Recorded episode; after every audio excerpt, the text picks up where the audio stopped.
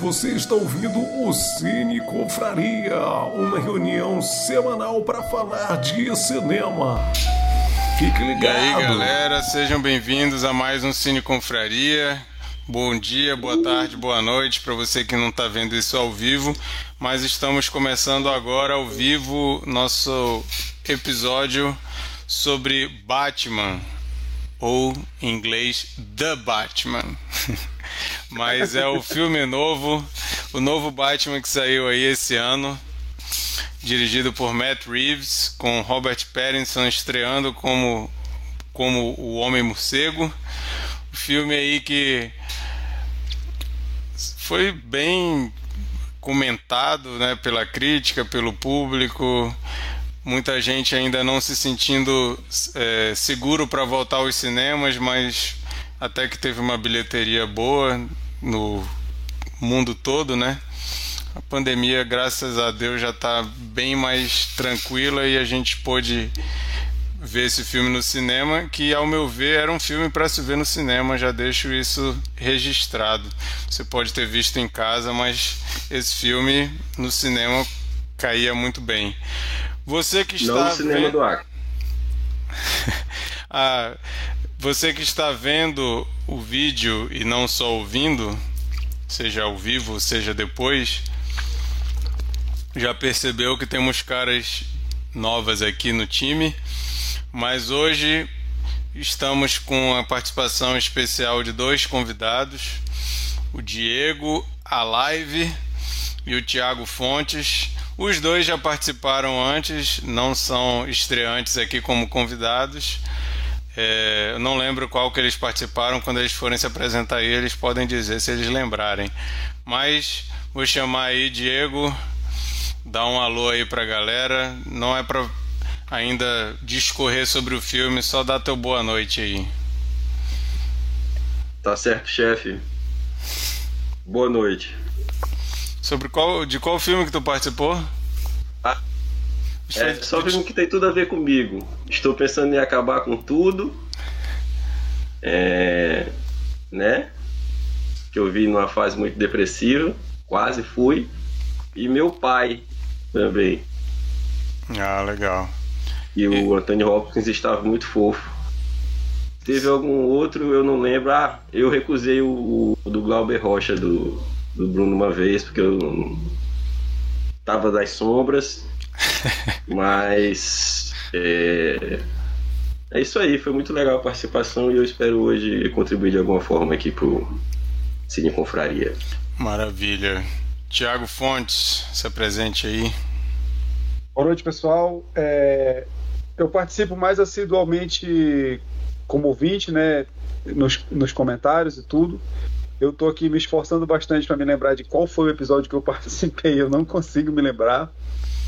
É, a minha participação nesse episódio de hoje foi muito espontânea, a base de ameaças no Marquito, que eu queria muito participar.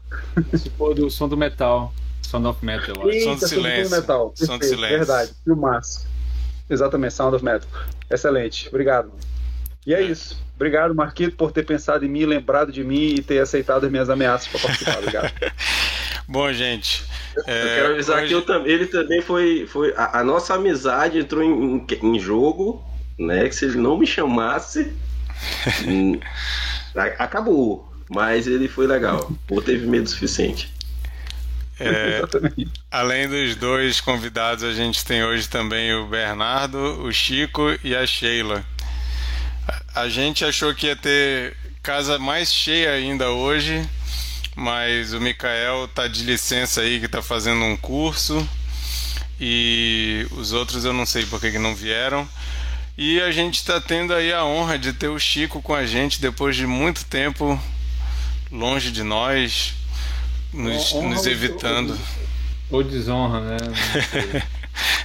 Bom ter o Chico de volta.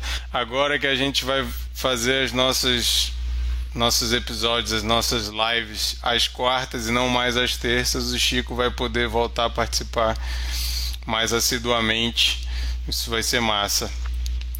É... Para vocês saberem também, os dois convidados de hoje são duas pessoas bem fanáticas pelo Batman. Eu acho que se eu fosse pensar nas pessoas que eu conheço que mais gostam do Batman, com certeza esses dois estariam listados no hall. Tem outro que também estaria aqui hoje, não veio. Ia ser um programa excepcional com três convidados, mas eu acho que vai dar para a gente conversar bastante sobre o filme.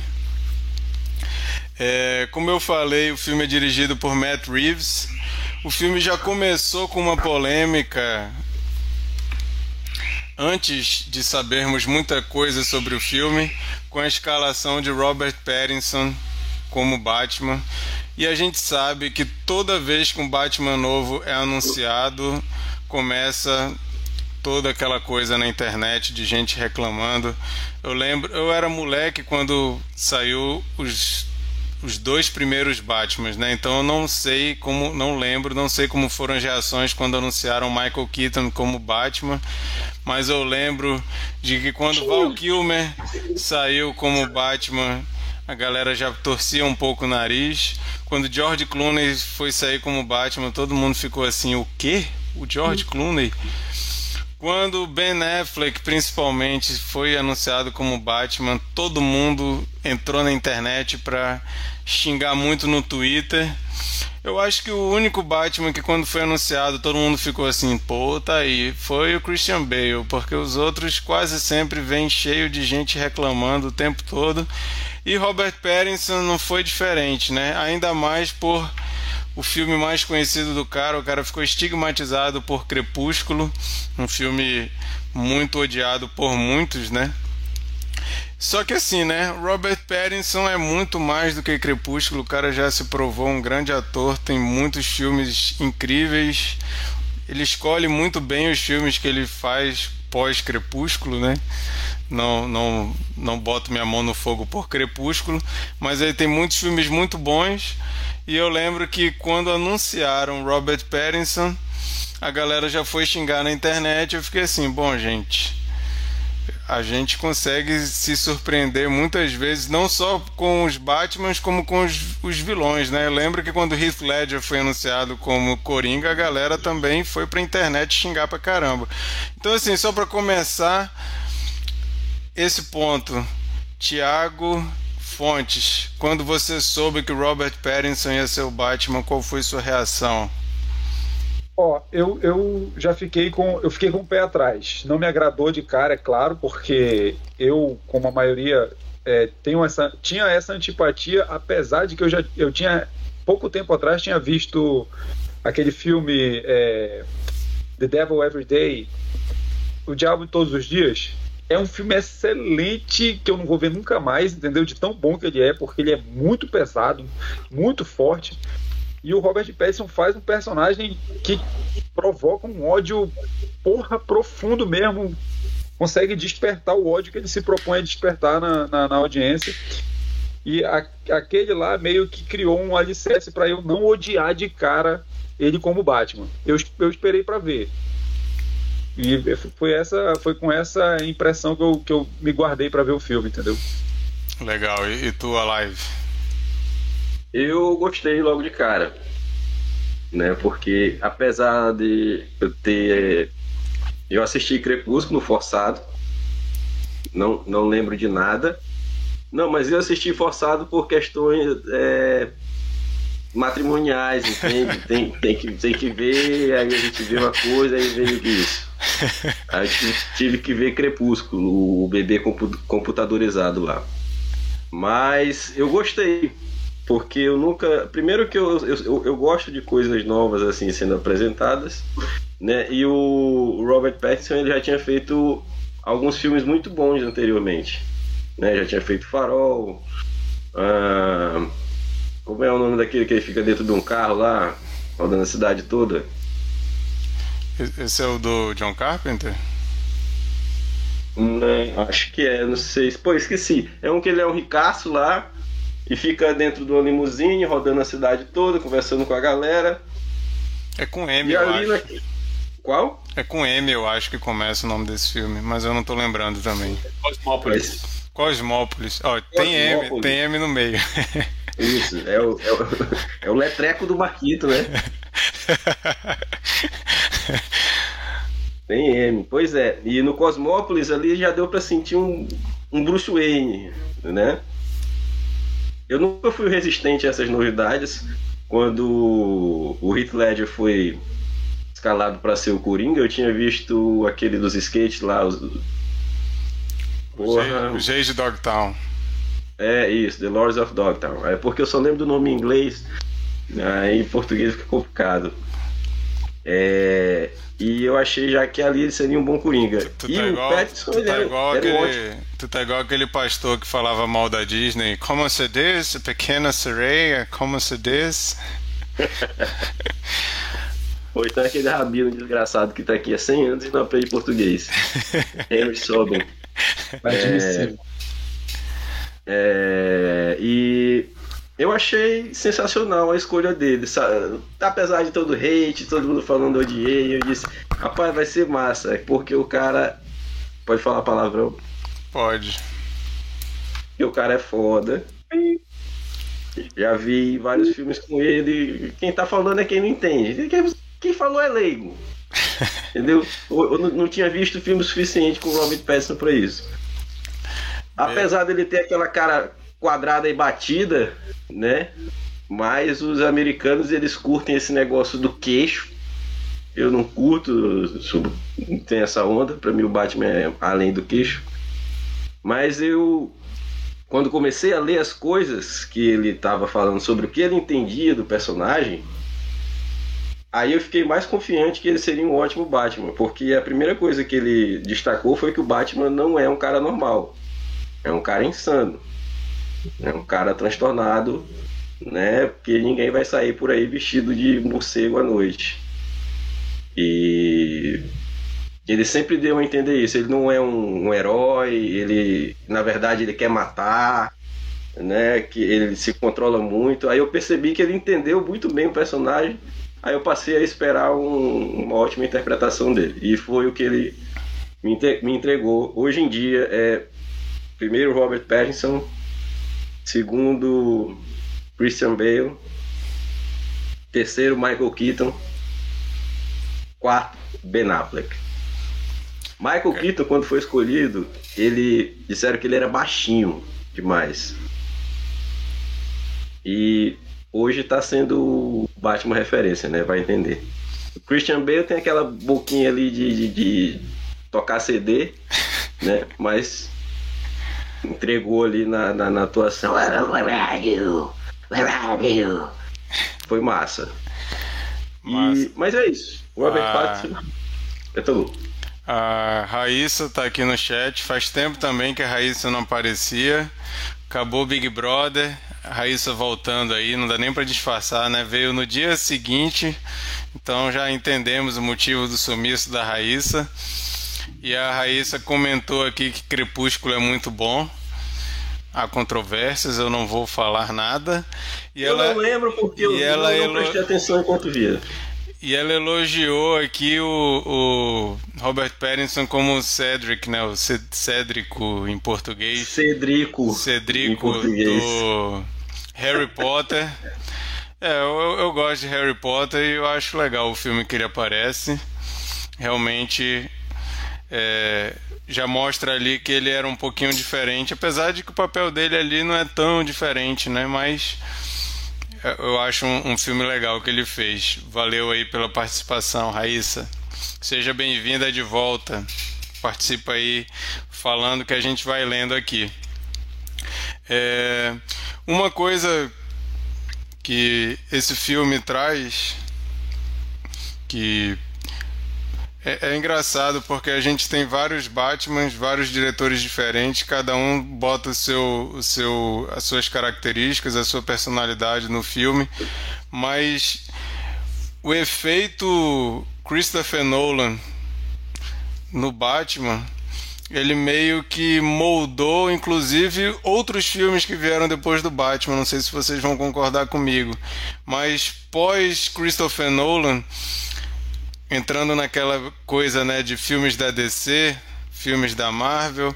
Aí começou aquela coisa de que os filmes da DC todos têm que ser sombrios, e a gente teve ali um, um, um, Superman mais sombrio, a gente teve ali o Liga da Justiça mais sombrio e fica um pouco difícil você imaginar um filme do Batman pós Christopher Nolan com uma outra pegada, né? Que não seja naquele tom mais sério, mais assim, o, o filme do, do, os filmes do, do Christopher Nolan, eles parecem muito pouco filmes de super-herói quando você pega as coisas que eram feitas ao mesmo tempo, né? Parece que ele está querendo fazer uma outra coisa.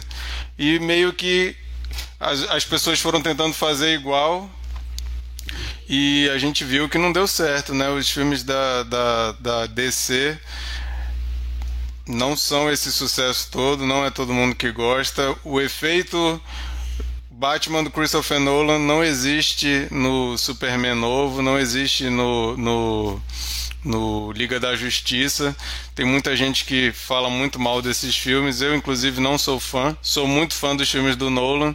Não sou muito fã das outras coisas que vieram depois, tentando botar isso tudo no mesmo universo, tentando fazer com a mesma pegada.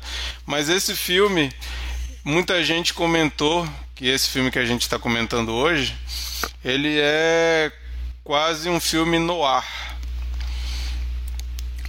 Não, para quem não conhece o que é um filme no ar, eu peguei uma definição aqui do Wikipedia para eu não ter que explicar com as minhas palavras que talvez não vão ficar muito claras, mas é um filme subgênero do filme policial derivado do romance de suspense influenciado pelo expressionismo alemão, que teve seu ápice nos Estados Unidos entre os anos 39 e 50. Por que que consideram esse filme, né, do Batman, um filme no ar? Uma característica já bem interessante que eu acho muito boa nesse filme é que já começa com uma narração, né, ali do Bruce Wayne falando sobre o caos, sobre medo, sobre essas coisas. E isso é uma característica muito forte dos filmes no ar. Normalmente eles são narrados pelo detetive ali, né, que está investigando. E... Oi? Tipo o Capitão Nascimento. Tipo o Capitão Nascimento. é, e, e, tem esse lance ali, né, da chuva e tudo, a música. E o filme, e esse filme ele é um filme policial, né? Esse filme ele é um filme de investigação, um filme que lida com máfia, então ele já traz um, alguns elementos bem diferentes do Christopher Nolan e que dão uma, uma digamos assim, uma revitalizada ou simplesmente eles mostram que dá para fazer um filme do Batman pensando de outra forma, né?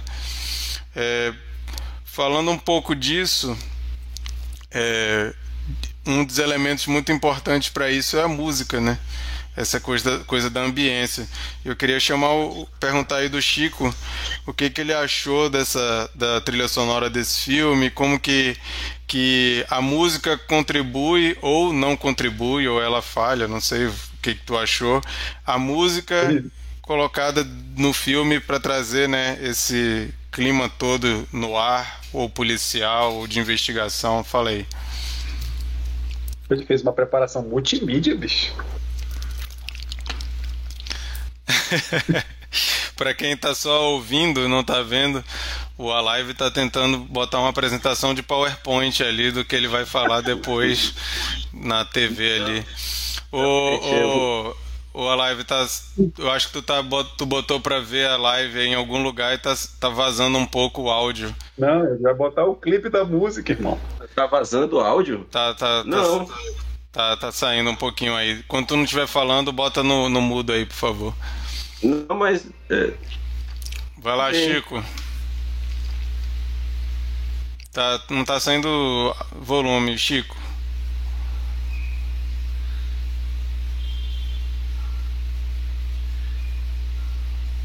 Não, não tá saindo.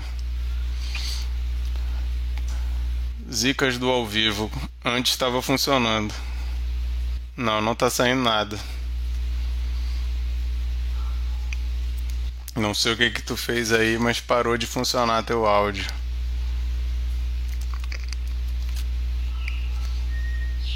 Ele tá no mudo agora, não tá mais. Ó, Marrocos apareceu ali atrás. Ó. Uma, um fantasma da Marrocos apareceu ali. Vai lá, acho que agora saiu. Não, não tá saindo ainda? Não, agora tá, vai, pode falar. Agora tá? Aí, valeu. Então, eu gostei muito da trilha sonora, assim. É, assim, com antes da pandemia, né, foram poucos filmes que eu vi no cinema, assim, de dois anos pra cá. E Batman foi um desses, assim. Eu, eu acho que dos que eu vi, assim, no cinema, o único que eu gostei mais da trilha sonora em si foi de Duna, assim. Cara, a trilha sonora de Duna eu achei muito boa, assim. Achei perfeita, assim. Gostei muito mesmo. E a do Batman, ela foi composta, né, a trilha sonora, assim, por um cara bem famoso, né, que é o Michael Giacchino, né, o Gianecchini. Ele é famoso aí por fazer várias trilhas sonoras de... Tem filme super-herói, tem série... Enfim, ele já fez várias coisas, né? Lost. É, Lost, né? E... Enfim, eu gostei bastante, assim. Eu acho que ele conseguiu é, reforçar essa ideia de, de filme no ar, né? É um filme sempre com muitas sombras, né? Muito luz e sombra, muito contraste, né? Como o Marquito falou, é característica do expressionismo alemão, né? Marrocos aqui. É, o Marrocos tá aparecendo de vez em quando aí, ó. Tipo... É o, é o. Ela é o diabinho ou é o anjinho que tá aí no teu lado? Você tá voando aqui, ó. é, e. Sim, e, e, falando um pouco do expressionismo, entender um pouco essa história do expressionismo alemão, assim, quem curte quadrinhos, for, for ler Hellboy, Hellboy também é muito expressionismo alemão, é muito jogo de sombra e luz, vale a pena. Eu gosto muito do Mike Minola, né, o criador e desenhista do Hellboy, que inclusive já desenhou Batman também. É, eu tô em dúvida, mas acho que não foi ele que fez o Batman no ar, mas faria muito sentido se tivesse sido. E, e, você como você como um amante da música dos anos 90, o que achou de Nirvana? Eu descobri uma coisa muito legal, uma coincidência. Porque essa música, Something, Something the Way, ela fala sobre morar embaixo de uma ponte, né? E eu lembrei de Under the Bridge. E aí eu descobri que tanto o Nevermind, quanto o Blood Sugar Sex Magic, quanto o Deixa eu lembrar o nome, deixa eu olhar aqui o nome do disco que eu não sei falar, mas é muito bom também. É o Bad. Como é que é o nome? Deixa eu achar aqui. É. De quem é? é? Bad Motorfinger. Ah, Soundgarden. Bad Motorfinger, Soundgarden. Cara, esses três discos foram lançados no mesmo dia, cara. Muito louco isso. Que São dia, três hein? discos icônicos, assim, dos anos 90. É porque eu queria fazer uma piada, tipo, ah, será que Something the Way é a, é a Under the Bridge do Nirvana? Ou Under the Bridge do Nirvana é o Something the Way? Enfim, não dá para saber porque foi lançado no mesmo dia, né? Não sei a hora, mas enfim. E eu li a respeito da música que a música Something the Way ela foi meio que a mais difícil de ser gravada do, do Nevermind, assim, porque é uma levada bem diferente, né? Meio acústica. E, e eu li é, uma entrevista do Butch Vig, né? Que é o produtor não, é o. Como é que chama mesmo? É, chama de produtor mesmo. É produtor, Não, né? É produtor, né? Também é o baterista do, do Garbage, né? E tal. E, e ele falou que essa foi a música mais difícil de ser gravada. E que eles tentavam, tentavam e não conseguiam, até que uma hora o, o, o Kurt saiu do estúdio e ficou tipo num, na sala tocando violão. E ele achou que, cara, ficou muito bom. E aí ele mandou todo mundo embora e gravou ele ali mesmo tocando no sofá. E de curiosidade, tipo, era um violão que faltava até uma corda, assim, e tal. Enfim, aí ele, ele falou que esse, essas imperfeições davam um tom até mais mais soturno, mais dark pra música, eu achei bem legal. E eu lendo também mais desdobramentos aí da música e do filme, que o Matt Reeves, ele, ele eu vi também ele falando que ele sempre escreve escutando música.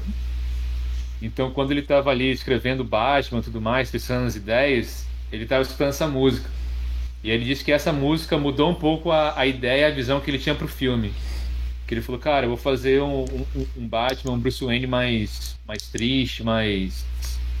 mais assim para baixo mesmo, mais, mais sofrido, né? E é isso.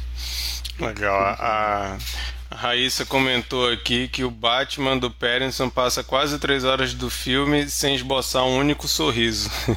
é o espírito desse Batman, né? Esse Batman, ele... É como conviver comigo.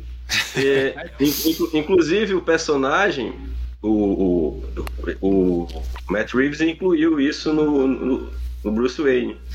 Quando ele volta lá de alguma missão dele, ele vai ouvir lá sobre a notícia do, do, do Coringa, eu acho, ele tá ouvindo Something in the Way. Na hora que começa a tocar. Aí ele baixa o volume, né? Ele tá lá fazendo a pesquisa dele, mas ele baixa o volume para prestar atenção na, na outra coisa. Ele coloca a música no filme como uma coisa que o Batman gosta mesmo também. Uhum. Legal. Tiago, fala um pouco aí das tuas impressões do filme de forma geral. Então, é, sobre o lance do noir, eu não sei se tecnicamente é, é uma, faz parte da definição, mas eu a, a, acho que o que aproxima esse filme do noir é a questão é, de detetive, né? É um filme policial, um filme de detetive. É, talvez o noir se, se, se, se, defina também mais pela questão técnica de filmagem, como foi falado aí de contraste e tal, de sombras e contraste, mas pelo menos tudo que eu vi relacionado a noir tinha essa pegada de é, detective novel, sabe? Uma de novela de, de, de policial, assim. É, e esse e filme, e esse filme, né? Falou, falou de detective, né? E a origem, né, desses quadrinhos é Detective Comics, né? E o Matt Exatamente. Reeves, Matt Reeves quis trazer isso, né? Pois é. E, e, e o Noir também tem que ter aquele romancezinho de é, melodrama, é, que se não é, tiver. É um né? é. Pois é, e, e uma coisa que para mim destacou muito desse filme, eu sou devoto de Nolan, tá? Eu sou devoto de Nolan e para mim, eu nesse ponto aí eu vou discordar do, do meu amigo visitante aí também, que eu ainda acho que a trilogia do Nolan não tem nada que se equipare é, no cinema de modo geral. Mas o Petson tá ali colado para mim, esse novo filme tá ali colado porque ele trouxe essa proposta diferente. É um filme de super-herói, mas é um filme que te que aproxima mais do super-herói do humano, entendeu? Eu, eu, gostei muito dessa, principalmente porque retrata retrata o começo de carreira dele ali, ele, pelo que diz no filme ele está há dois anos, né, atuando. Tem, tem falhas, tem falhas de comportamento, falhas de dedução, falhas de, de, de ação mesmo. E eu curti muito, eu curti muito essa realidade aí, essa realidade que ele, que ele imprime no filme. Eu gostei pra caramba. Legal. É, uma coisa assim que eu acho que fica bem latente no filme é esse clima melancólico, né? O filme é muito melancólico. A Raíssa comentou, né, que o Batman não dá um sorriso. Não tem um, um momento felizinho, tipo do Bruce Wayne curtindo a, os milhões de dólares dele, indo para uma festa. Não tem um momento disso. O filme ele, ele parede, é né, do... com a mulher gata e tal. Oi?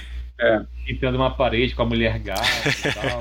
é, a parte do romance, né, que tem no filme também, mesmo assim é um romance ali que parecem duas pessoas extremamente perturbadas e tristes e que estão se envolvendo talvez porque se identificam nisso aí, né? Mas aí a live fala um pouco da tua percepção do filme e, e dessa questão, né? Tu também como um grande fã dos filmes do Batman, a gente tinha os do Nolan que eram filmes também mais pesados, mais para baixo, mais sem esperança na humanidade. Aí vem esse que parece que ainda joga um pouquinho mais lá para baixo assim o, a esperança, né? O lance é mais caótico ainda, né? Fala um pouco aí do, da tua impressão. É, o, os filmes do Nolan, eles são tão aclamados assim, foi porque eles finalmente conseguiram captar aquilo que era o Batman. Entende? Ele, ele quis trazer um pouco daquele Batman do Cavaleiro das Trevas, né, do Frank Miller. Ele quis trazer aquele Batman soturno, o Cavaleiro das Trevas, não aquele. Também, né? Batman 1 também. Isso, o Batman, Batman 1, o Batman 2 também, né? Inclusive tem muita coisa do Batman no 2 aí. É, mas eu acho os filmes do Nolan, eles, eles serviram para definir o que seria o universo dos filmes do Batman, o clima. Né? Pera aí, gente. Não é aquela risadinha do Adam West, né? Não é aquela fantasia maluca do, do Tim Burton. É um negócio mais assim, mais sombrio, mais é, fatalista. Permita-me permita discordar um pouco. Tim Burton. O, o, é, eu, eu sou muito fã do Tim Burton e assim, eu não acho eu que. Também. Eu, eu não também. Os filmes do Tim Burton, o 2 principalmente, Batman Retorno, para mim é maravilhoso. Para mim, eu, eu talvez, sim, sim. talvez eu colocaria ali junto com os primeiros, ali no top 3. Para mim, Batman Retorno é maravilhoso, gosto muito. E, e quando tu fala. O Natal. Nunca volta, é verdade. Entendeu? Sempre recomendo esse filme no é. Natal, é. ninguém nunca vota. Pra, pra quem, não, pra quem não entendeu. Eu é assisto, eu assisto, eu assisto, bro. Pra quem não entendeu. Natal, sempre. Pra quem não entendeu, é que no final do ano a gente sempre faz uma sketch.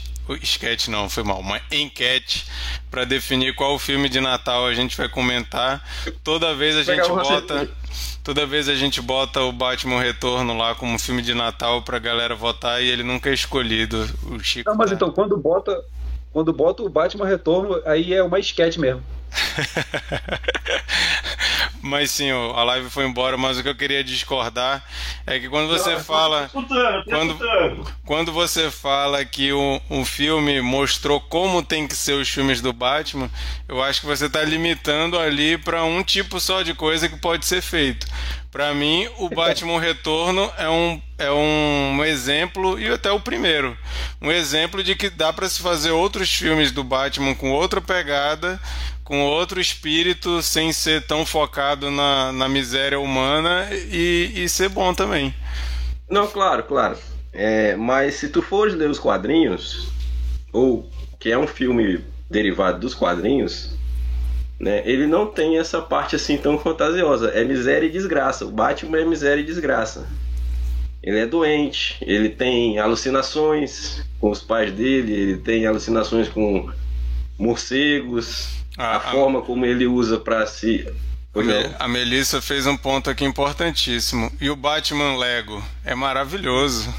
Sensacional. E é engraçado. Claro. Cara, é um dos melhores. É um dos melhores. Sem dúvida, um dos melhores. No final despiroca geral, mas, mas é, é, é beleza. Então, de qualquer forma, é um dos melhores filmes. Mas pois é, então eu acho que o Christopher. muito diferente. O Christopher Nolan ele, ele, ele definiu aí, né? O primeiro e o segundo foram perfeitos. O terceiro ele pegou ali do Frank Miller um pouco do Cavaleiro das Trevas, do lance do Batman já tá velho, voltar, né? E meteu o Bane ali na história. Ah, é, isso aí, meu, meu, meu, meu, meu amigo. E foi isso que eu pensei também. Apesar de ter, ter sido um bom papel e tal, mas eu achei que não foi um, um filme tão bom quanto os outros dois. Ok? Mas o Christopher Nolan está estabelecido né, naquilo que é a historiografia cinematográfica do, do, do Batman. Ele se estabeleceu dessa forma. O Tim Burton conseguiu faz, é, fazer com que aquilo fosse possível, né? O Joe Schumacher, daquele... Joe Schumacher conseguiu jogar no lixo tudo que tinha Joe sido Schumacher feito. Dispensou, olha gente, é, eu vou conseguir piorar tudo, mas veio o, o Christopher Nolan e conseguiu fazer isso. Então não é que o, o filme do Batman tenha que ter essa pegada, é porque o Batman é assim. Então, Entendeu? Então, é, é, é isso que eu acho que diferencia aí. É, o Batman é assim, beleza, eu concordo com isso 100%, mas quando passa a fazer filmes dessa entidade aí, tem que ver aonde que o cara tá mirando o filme, aonde que o cara tá mirando o público. Esses outros filmes do Batman que foram feitos são filmes, são ótimos filmes, alguns, né? Tipo esse do, do que o Marquito citou, que é os do Tim Burton, são ótimos filmes de entretenimento. O Nolan fez filmes adultos, parceiro. O Nolan fez filme pra gente grande. Eu acho que é uma diferença que, que, que, é difícil até de comparar, entendeu? Porque o Nolan pegou um personagem e pegou uma história adulta. Outra coisa que eu queria falar também, quando o Marquito, Marquito fez a comparação antes, das coisas que tentaram ser feitas após o Nolan, que tentaram fazer iguais ao Nolan, eles tentaram, tentaram seguir a estética visual, talvez, mas ninguém se atreveu a fazer uma densidade de, de enredo como o Nolan fez, entendeu? Mas não Por tem como, né? Não tem, não acho, tem como eu, a história. Eu já, que, eu já, acho que o Nolan não fez um filme necessariamente assim para adulto. Ele fez um filme para um público com um entendimento maior sobre aquilo que é o Batman. Mas, mas, né? porque, mas essa questão. Porque do... é um personagem que se veste de morcego, caramba. A gente tá falando disso, entendeu? E uma coisa muito interessante que o Matt Reeves colocou nesse filme dele é, porque o filme já começa nas sombras e tal, tem aquele, aquele diálogo, aquele monólogo dele, eu sou as sombras e blá blá blá. Mas quando aparece o prefeito morto, ele aparece junto com os policiais num local público rodeado e vestido de morcego, pô. Entendeu? Então o Matt Reeves está tratando aquilo como real, né? O, o, policial chega lá com um cara vestido de morcego, né? E todo mundo fica olhando para ele como se ele fosse uma aberração. Esse cara tá aqui fazendo o quê? Imagina, tu tá numa cena, tu é policial e chega um cara vestido de morcego. Aí aparece um policial chamado Martinez, que somos, ele representa uma boa parte da nossa resistência e entender, peraí, como o Batman vai entrar num universo tão real de um assassinato de um prefeito? Né? Ele mete a mão no peito do Batman e diz, peraí, tu não vai entrar não. É. Né? Ele não vai entrar naquela realidade. A realidade não permite que o Batman exista naquilo. Então o diretor, na, na, na, liberdade dele, não, você não vai entrar. Aí o comissário Gordon vai e diz, não, ele tá comigo. Ele tá dentro dessa realidade desse filme, desse universo. Porque ele é visto como um vigilante louco, maluco, que anda por aí vestido como Batman. Né? E eu acho essa cena desse, desse, desse policial Martinez é bastante interessante para a gente poder entrar na história. É, é ali que o Batman entra na história, porque ele não tá nas sombras.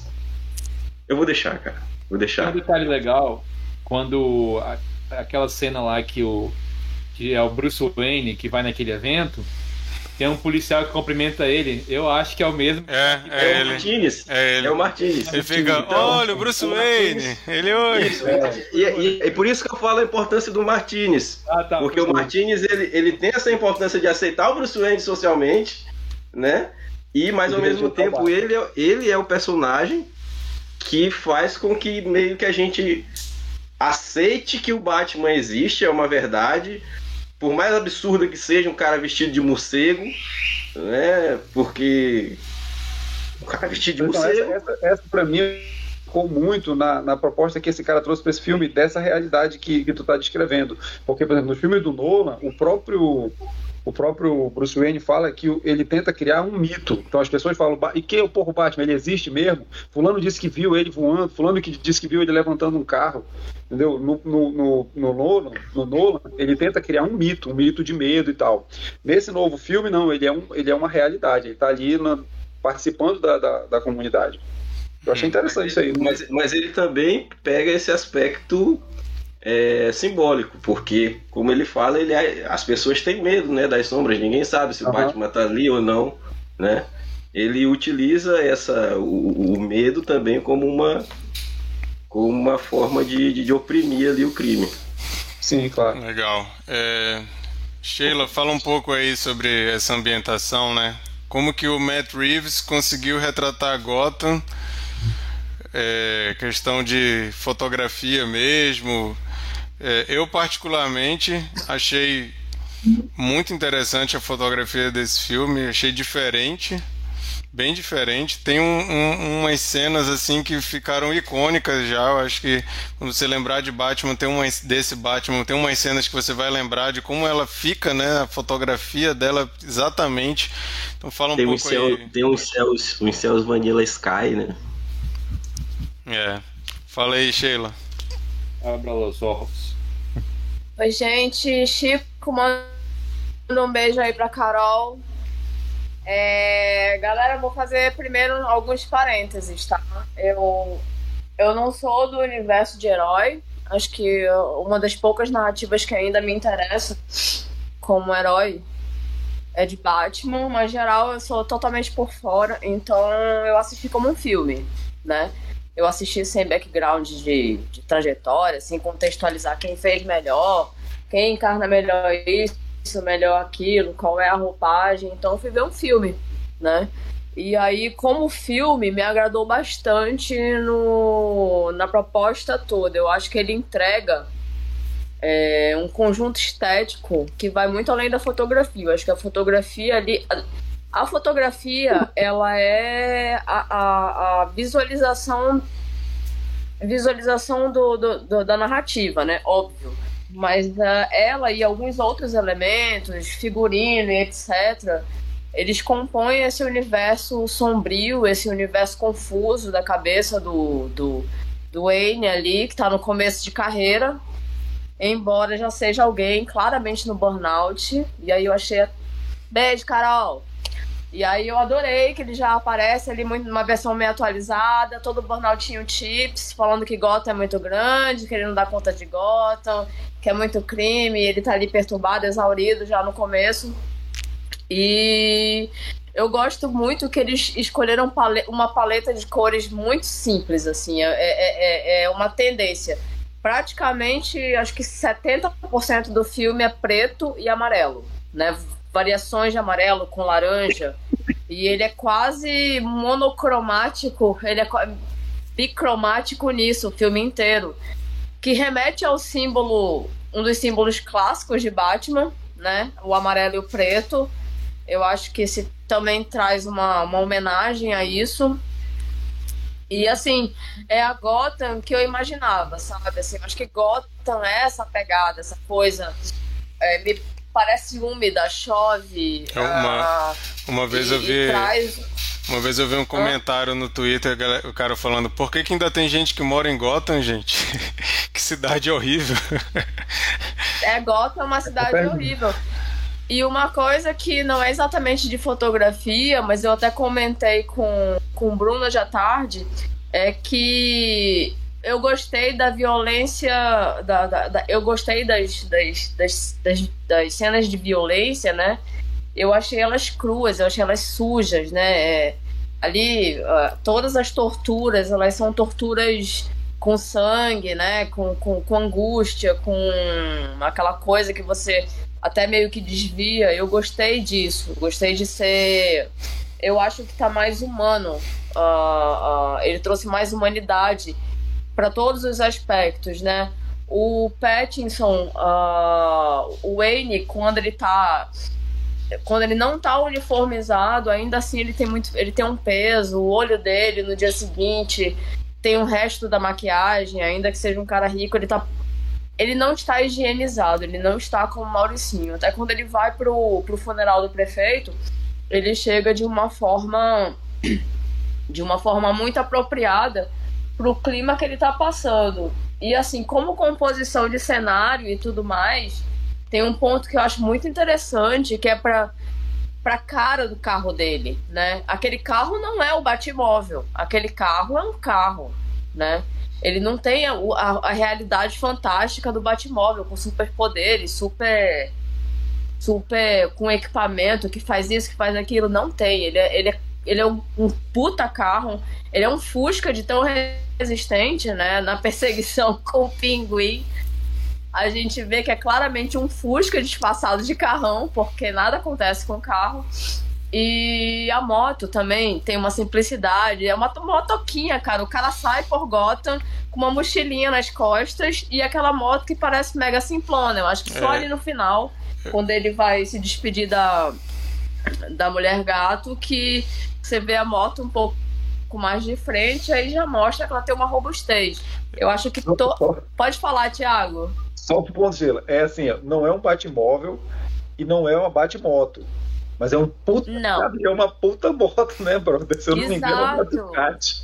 Eu... eu acho que é um Batman mas... É- eu acho que é um Batman possível, né? Apesar Sim, da fantasia, não é normal um cara tá na não é normal o cara tá na rua com aquela porra daquela da, coisa de morcego e tudo mais, mas eu acho que torna tudo mais possível, crível, né? Traz ele para Gotham, ele traz para a realidade de Gotham. E eu É, acho que o carro, tudo, Essa questão cores- do, do design de produção, eu acho que também ilustra bem que é o começo do Batman, né? Ele ainda está desenvolvendo as coisas, né? Ele está começando ali, então não- as coisas não têm um acabamento. Não é o, o Batman ali do Christian Bale que já tem aqui o Alex Cross fazendo tudo para ele, os lances lá super high tech. Ele não, ele tá ali meio que Fox. aprendendo a ser. Oi? É Lucius Fox, O que, que eu falei? Alex, Alex. Cross. Quem, quem é Alex Cross? De onde eu tirei isso? Alex on fire. Mas não sim, divaguemos no desnecessário. pois é. Mas é, é, é o. É o. É o.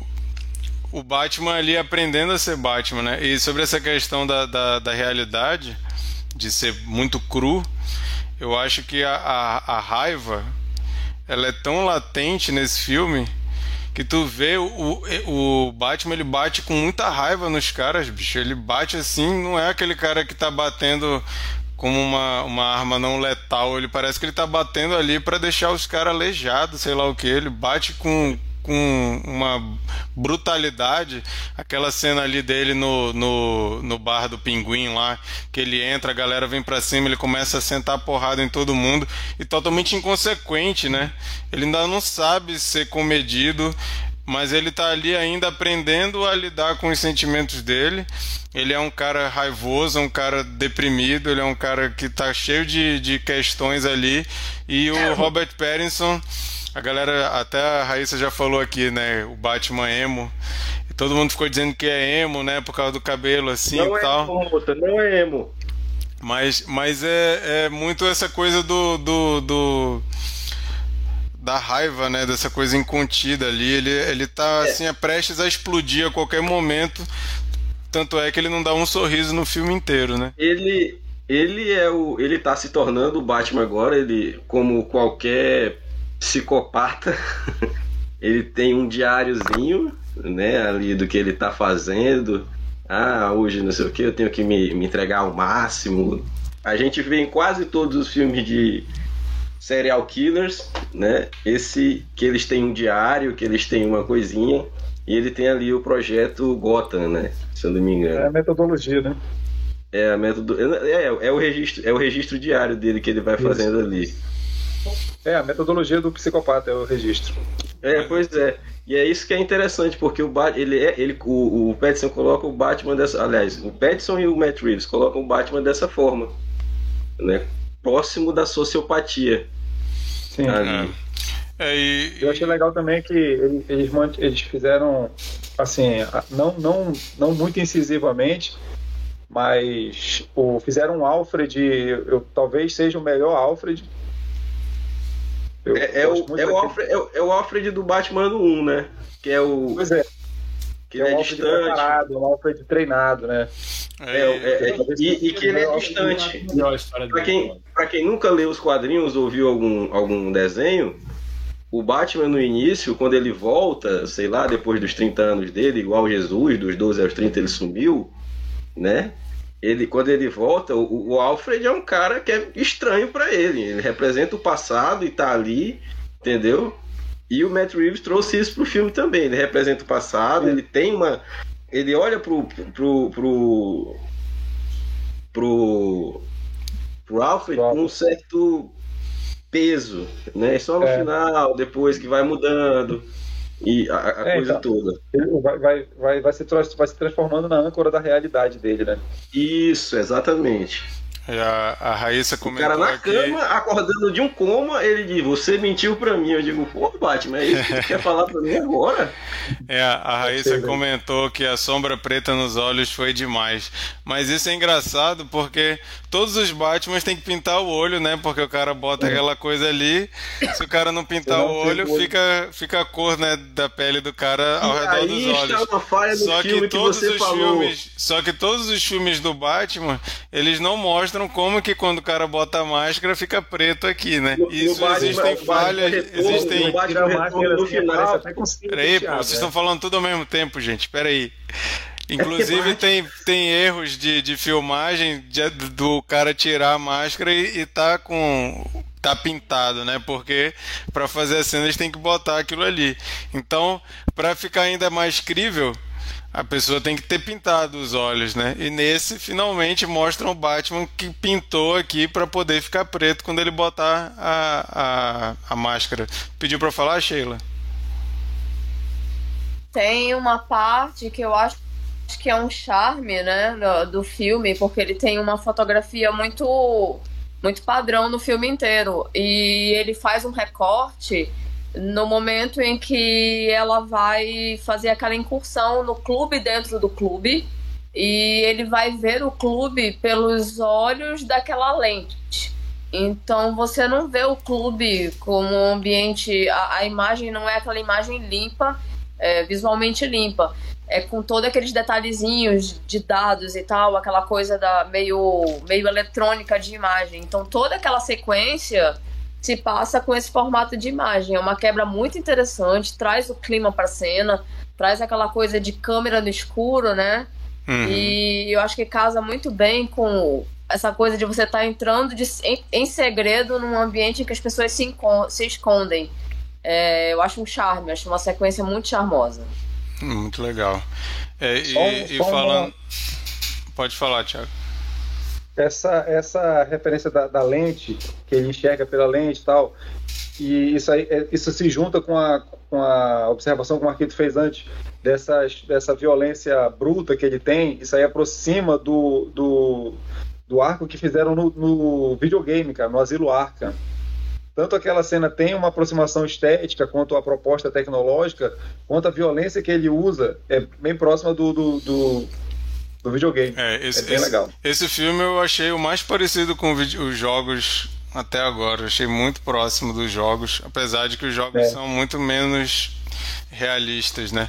Mas é, tem muito mais tecnologia. Né? Mas a, a vocês estavam falando dessa questão de psicopata e tudo mais. Eu, eu vou passar para o Bernardo falar sobre Ninguém comentou ainda Paul Dano aqui, que para mim é um cara fenomenal e é, o, e é o bandido do filme, né? Mas antes disso, a gente estava falando sobre, né? sobre esse lado é, psicopata do Batman. Até um, um, lance quase meio, meio fascistinha, assim, de querer matar e tal, e punir, não sei o quê.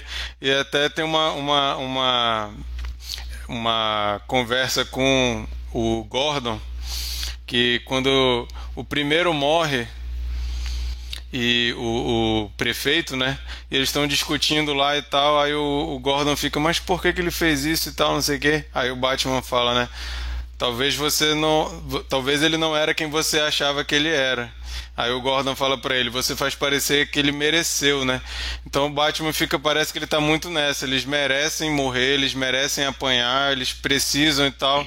E fica nessa. Só que ao mesmo tempo, quando ele começa a compreender o, o caos, aquele emaranhado de confusão, ele não quer deixar a mulher gato ir por esse caminho, né? Ela tá querendo ir também por esse caminho e ele fica falando para ela não se igualar a eles. Então, apesar é. dele não ser esse exemplo de moralidade, dele querer deixar a galera aleijado de tanto que ele bate nos caras, ele também Isso. não quer não quer que a Selena Kyle entre no mesmo caminho, ele fica querendo meio que proteger ela daquilo ali, né?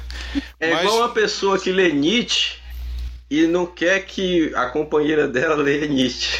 Porque sabe que vai dar merda, vai estragar. Mas falando do Paul Dano, eu acho assim um dos melhores atores dessa geração aí. Fiquei muito animado quando eu vi que ele ia fazer Batman.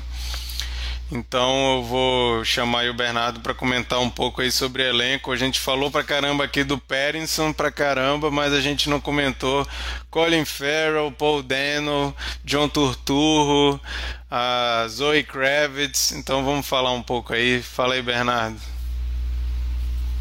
E aí, pessoal, uh, desculpem minha voz, não, é, não tô tentando tá, imitar tá linda, Batman, cara. Tô, tô rouco mesmo.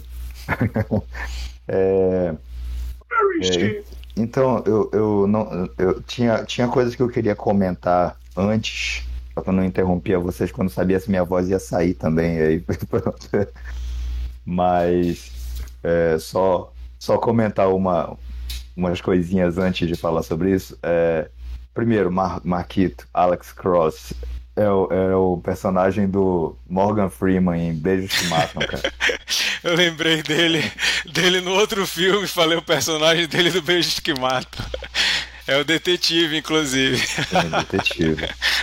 É, outra coisa que eu ia falar, eu, eu acredito que, que nos filmes de. Do, o, o Nolan, a, o diferença, o grande diferencial dele foi porque ele entendeu que ele poderia ser um autor, simplesmente, independente se você, se você é um autor de quadrinhos ou de seja qual for a, a mídia, ele criou algo como se ele fosse um, um, um roteirista de quadrinhos, ou, enfim, ele, ele, apenas criou algo novo e trouxe para a mídia de cinema.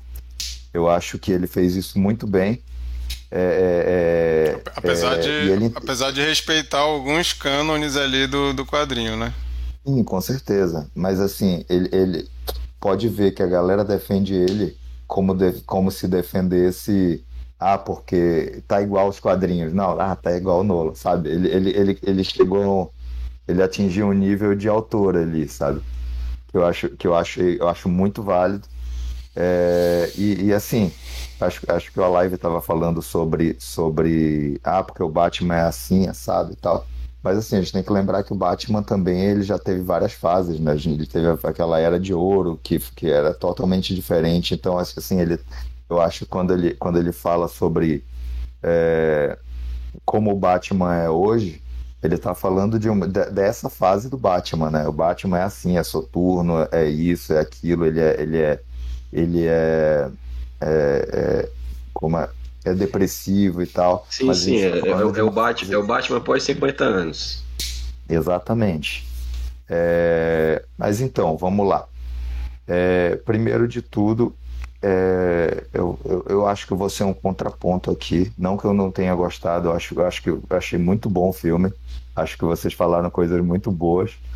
É, porém, eu acho que o fato de ninguém ter falado dos vilões aqui é sintomático. É, a gente tem aí, acho que esse filme surgiu com aquela, com aquela, é, aquele peso de ter que iniciar uma franquia, aí foi colocando vários, vários é, personagens para criar um clima e uma expectativa para próximos filmes. E, e, e isso, para mim, diminuiu muito a, a, a, alguns personagens. Inclusive, o, o, o, o vilão principal. Para mim, para mim eu, eu acho o Paul Demno também um, dos grandes atores dessa, dessa geração. E eu acho que foi, foi muito subaproveitado nesse filme.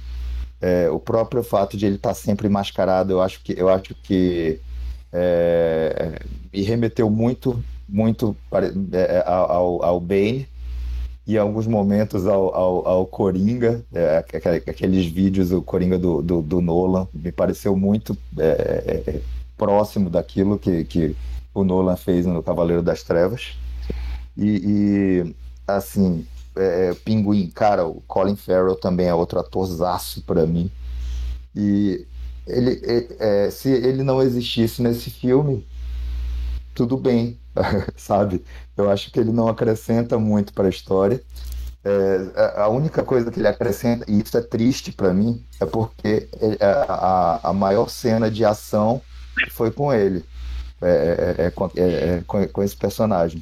Parece que vai ter uma série com ele, né? É, é isso que eu ia falar. Eu acho que eles introduziram o personagem, a série já está confirmada para HBO Max, pois que vai explorar o pinguim, né?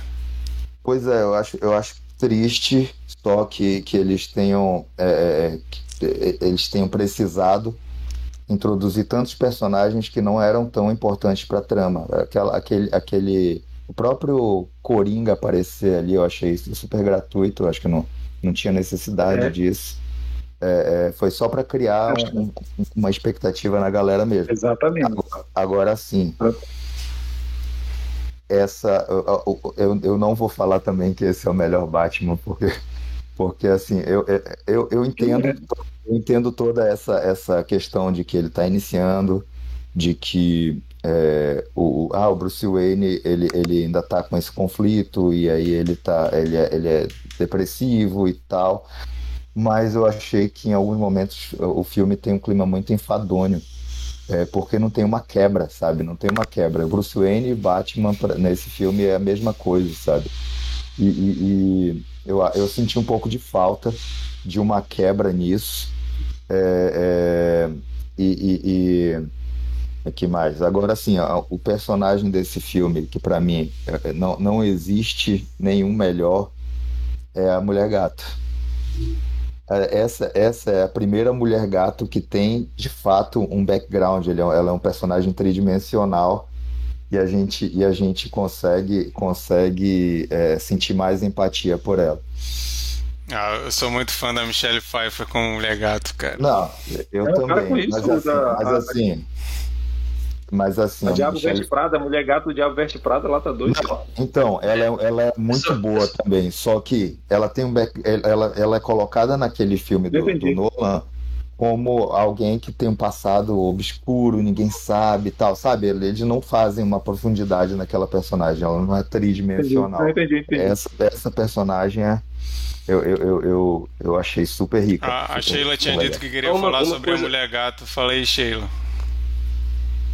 Fale, Sheila. Perdão. Então, acho que uma das melhores coisas do filme é. Eu vou chamar de correção, tá? Que eu acho que é uma correção mesmo. Eu acho que é um filme que traz uma mulher gato numa configuração feminina atual. É, eu acho que. Eu não vi muitas, mas eu acho que a mulher gato ela fica muito presa num fetiche daquela gostosa, extremamente sensual, é, embalada a vácuo naquele vinil. E eu acho que ela fica superficial ali, ela só é. Geralmente ela é mais lasciva, sedutora, má, gratuitamente má, meio ali sem, sem muitos escrúpulos. Não tem uma narrativa, não é construído uma história. Então, nesse filme, ela tá no filme inteiro, ela é determinante no filme inteiro ela finaliza o filme com ele, inclusive, ele não termina, ele não termina, ele, ele o final não fecha com ele sozinho, então ela participa ativamente desse final. E eu acho que ela aparece como alguém, sabe? Tem um personagem, tem uma história para contar. Ainda que ela esteja sensual, ainda que ela seja par dele, que eles se beijem e tudo mais, mas eu acho que ela é apresentada como muito mais camadas, como o Bernardo falou, do que simplesmente uma mulher sexy embalada a vácuo em vinil. Ela tem menos fetiche, ainda que sensual, mas muito menos fetichizado, muito menos objetificado. Então eu acho que é uma correção para uma mulher, mas assim, assim, o que, que a gente tem para se falar de mulher hoje em dia? Eu acho que ela é uma mulher gato que enca encaixa mais na agenda feminina atual. Eu acho que ela acrescenta mais. Eu acho que é justo trazer essa mulher gato. E só rapidinho, Thiago. É... E, e, eu acho que ela, ela, ela é, é, tão bom porque ela, ela complementa ele muitas coisas. E assim, quando você falou, acho que foi o Bernardo que falou, que não sei quem falou que ele quer sair matando, mas não quer deixar que ela mate. E aí eu acho que é, que é uma coisa que acontece muito. Geralmente, quando a gente vê o defeito nos outros, são os nossos defeitos e a gente tem esse embate sobre essas coisas. Eu acho que os dois têm um ganho uh, de desenvolvimento de, de, de, de, de, de, de pessoa, de personalidade, de história muito, muito grande. E aí é muito legal vê-la nesse formato. Só, eu só antes do antes do a live a live pediu a, palavra também, mas eu só queria pontuar antes do que o Berbos falou, que ele não gostou do, do, do Charada estar tá mascarado o tempo todo e tal. Eu, por outro lado, cara, eu achei o personagem do Charada extremamente realista, extremamente contemporâneo. Entendeu? O fato de, fato de usar as lives, né? Achei isso muito legal. Então, então, eu achei extremamente realista, extremamente contemporâneo, de tal forma que eu tenho medo que a próxima ação do, do Bruce Wayne seja comprar o Twitter. vamos, esperar para ver o que, é que ele vai fazer aí, né? Mas eu achei, eu achei muito realista. Toda aquela forma de organização eu achei muito emblemático, na verdade. E eu queria contrapor também o que a Sheila falou aí. Assim, eu concordo exatamente com o que ela disse, só não concordo que é a primeira, porque a anterior tinha essa, tinha essa agenda também. Tinha essa mesma agenda, na verdade. São personagens diferentes, como o Berbos explicou, mas elas tinham essa mesma agenda, assim, de representatividade. Acho que de mesma intensidade, talvez. Porque eu, eu acho que é o olhar para. Do... Não, certo, certo, certo. Eu sou desconhecedora do tema, então, para mim, muita coisa é novidade.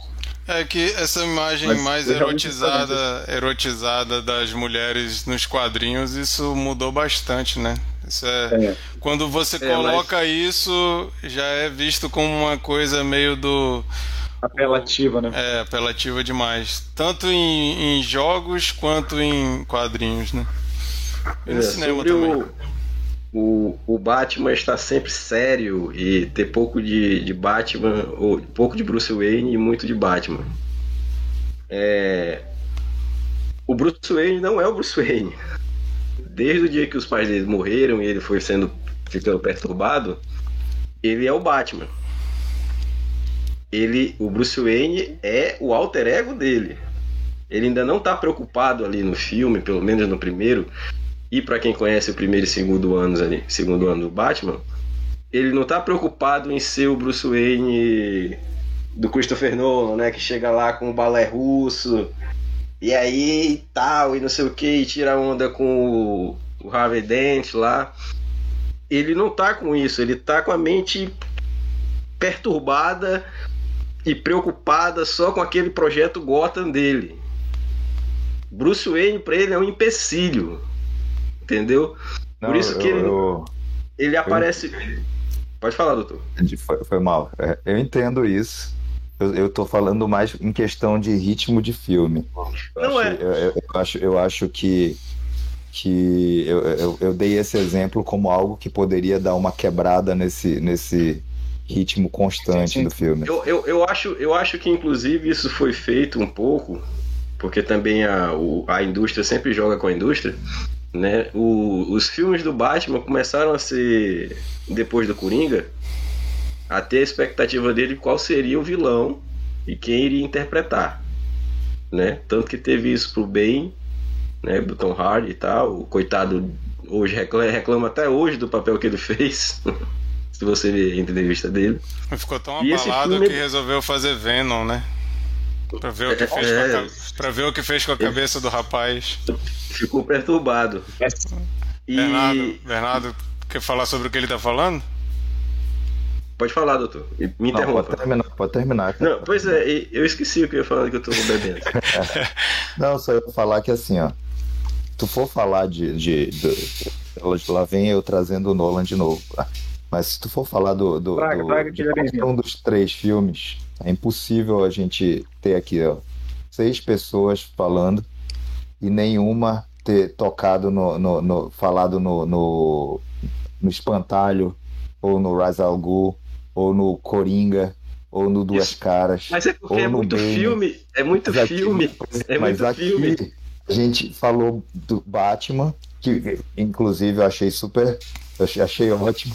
Mas ninguém tocou no assunto, no assunto do, dos vilões até. Olha, então. eu, eu, vou, eu vou é discordar. eu vou discordar, vou discordar de duas coisas do Bernardo. Primeiro, a questão de ritmo. Eu vi esse filme numa sessão tarde da noite no IMAX. Eu achei que eu ia ficar com sono porque são três horas de filme. E eu não fiquei com sono e não achei que o filme demorou. Quando eu olhei, eu, caramba, bicho, nem percebi o tempo passar. Eu fui ver de novo pra gente comentar aqui. Eu pensei, a revisão vai ser chata. Eu vou ficar passando algumas partes para ver só umas outras. Eu não conseguia passar o filme. Então. Graças à cena do pinguim que é, que é dispensável no filme. Não, e assim, eu não, achei, eu não achei que tem um problema de ritmo. Eu acho que ele tem o um ritmo do tipo de filme que ele quer fazer. Eu acho que ele é meio moroso, meio lento, propositalmente para dar o clima que ele quer é um noir. botar. O noir é assim. Exatamente. O noir é lento. Exatamente. Eu acho que ele faz isso, então eu não vejo problema de ritmo, eu não, não consigo perceber isso. Não sei se é porque eu, eu ingressei na história de outra forma, não sei. E sobre os vilões, eu. Cara, eu, eu acho. O Paul Dano, para mim, ele é maravilhoso. Ele é, como eu já falei, um dos melhores atores da geração dele.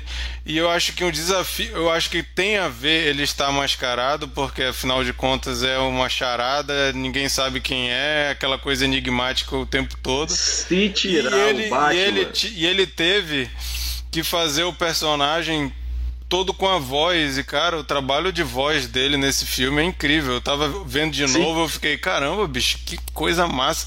Ele consegue mostrar que ele é totalmente perturbado mental com a entonação. Ele consegue mostrar que ele é um justiceiro que sente ódio do, do da corrupção e aquela coisa e tal. E, e quando ele tira a máscara, aquela cena dele com, com o Batman, cara, que cena incrível aquilo. Se, a atuação tirar. dos dois dois. Porque o, o, o Paul Dano, aquele cara maluco que começa a cantar ópera lá e tal, e começa daquele jeito, né? Bruce Wayne. Aquele cara maluco, né? Que tu olha assim, esse cara não bate bem já vê que ele é louco. E o, o trejeito do Robert Pattinson também, acho que até vale depois vocês reverem essa cena se vocês estiverem lembrando.